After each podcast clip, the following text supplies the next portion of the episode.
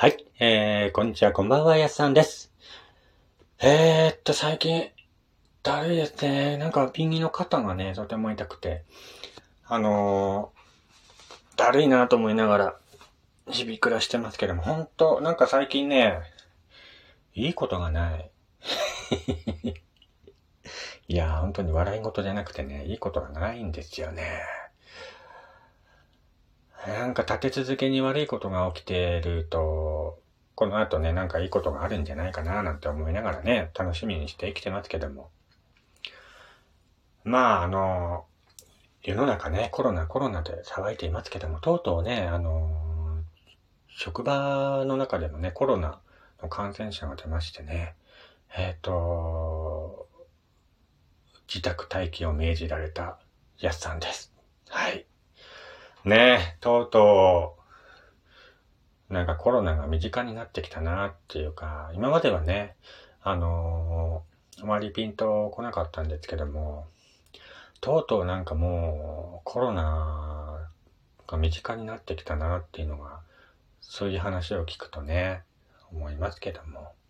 まあ幸いなことにね、僕自身はコロナに感染はしてないんですけども、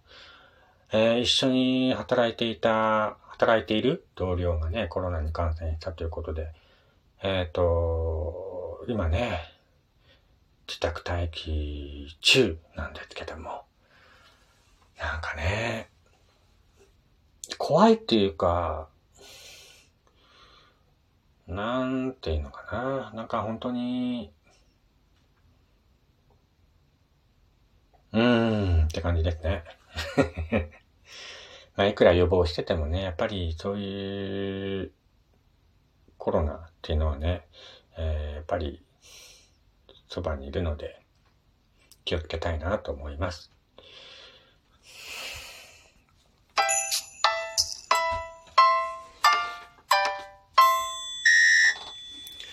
はい、えー改めまして、こんにちは、こんばんは、やすさんです。えーっと、アナログイラストレーターをしております私がいると語るラジオ番組。ラジオトークの公式番組となっております。ラジオトークのアプリから聞いている方はぜひ、リアクションボタンの方よろしくお願いいたします。えー、ということで今日はですね、えー、とりあえず、妖怪の話でもしようかなと思います。えー、あずき洗いという妖怪を皆さんご存知でしょうか？えーよくね、あのー、激芸の鬼太郎とかでも出てきます。妖怪、あずき洗いなんですけども。まあ、あずきを洗ってるわけですよ。川のほとりで。ね。えー、あずき洗いとか、まあ、あずき研ぎとも呼ばれていまして、まあ、初期初期と音を立てて川であずきを洗っているために、その名のついた妖怪なんですけども。まあ、出てくる場所はね、日本の各地、決まった場所ではないんですね。日本のあちこちで、まあ、見られることが多かった妖怪で。えっ、と、大分県ではね、小豆洗いが、小豆を研ごうか、人を食って食おうか、と歌いながら小豆を洗っていたという話もあります。その音に気を取られた者は知らないうちに川べりに誘導されて川に落ちて命を落としていたという話もあります。群馬県ではね、えー人をさらう妖怪とされている小豆洗い。長野県では木を切り倒す音や赤ん坊の鳴き声を立てていたとも言われています。茨城県とかではね、小豆洗いは背が低く、目の大きな法事姿で笑いながら小豆を洗っていたとも言われています。またね、こちらの茨城県ではね、小豆洗いは縁起のいい妖怪とされていました。娘を持つ女性が小豆を持参して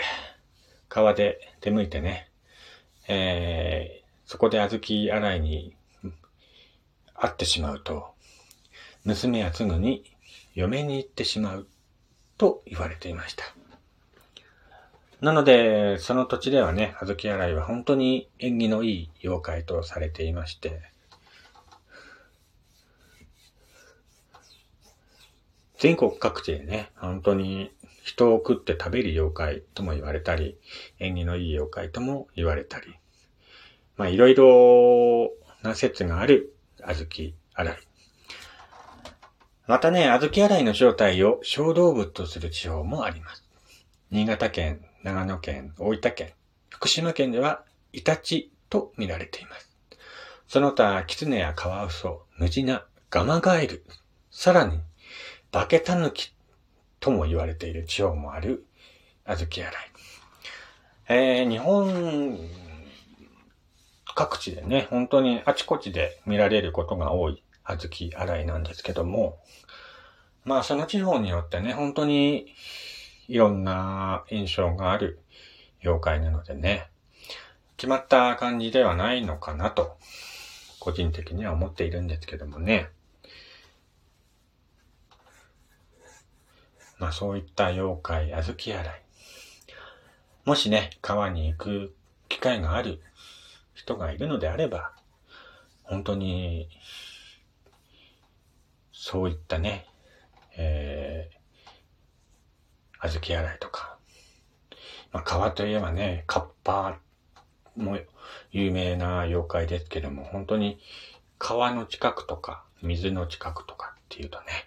えー、妖怪がたくさん出没するスポットとして昔から有名なのでね、えー、本当に気をつけて行動していきたいなと思います。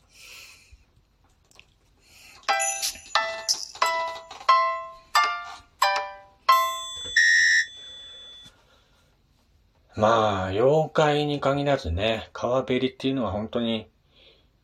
危険な場所であるのと同時に癒しの場所でもあると僕は思うんですよね。本当にね、あの、今年の夏はね、川に行ってないんですけども、あの、何にもない時、本当に暑いなーって時に川に行ってね、あのー、水遊びをしてたりね、あと、川辺に本当に寝転がるだけでもね、あのー、本当に、街のね、音が一切聞こえてこないんですね。川に行くと。で、まあたまに、本当に遠くの方から車の走る音が聞こえてきたりはするんですけども、ほとんど無音ですね。本当に川の流れる音と、えー、なんか空気の音とか、そういうのしか本当に聞こえてこないので、本当にね、あの、癒しの場所ですね。川に行くと。何にも考えなくていい。うん。無音のままね、本当にぼーっとして、ぼーっとできますね、あの場所は。うん。ただね、水っていうのは本当に怖いので、あのー、甘く考えてると本当に命を落としてしまう場所でもありますからね。本当に雨とかね、雨雲が近づいてきたなと思ったら、本当に川の近くからは離れて、本当にね、あの、びっくりするぐらいね、えー、雨降ると川の水が増えますので、本当にね、甘く考えてると本当に怖い目に遭う危険な場所でもあるし、癒しの場所でもあるのかなと思います。ん？何の話？と またちょっと話脱線しちゃいましたね。うん。まあ、とにかくね、あのー、そういったいろんな、えー、危険もある、癒しもある川、ね。ぜひとも、お近くの方はね、本当にね、暑い時は本当のんびりできますからね。何にも音がない。場所っていう言えばあれですけどもね。本当にあの近くにテント張ってね、のんびり一晩キャンプしたいなっていう、たまに思いますけどもね。まあ、機会があればね、今年はもう行く時期は過ぎようとしてますけどもね。えー、行ってみたいなと思っています。えー、ということで、今回は、えー、川に出没して妖怪ということで、小豆洗い、ご紹介してみました。またね、えー、ぼちぼち間を空けて、妖怪の話でもしていこうと思っていますので、その時はぜひ聞いてください。えー、それではまた次回お会いしましょう。お相手はやすさんでした。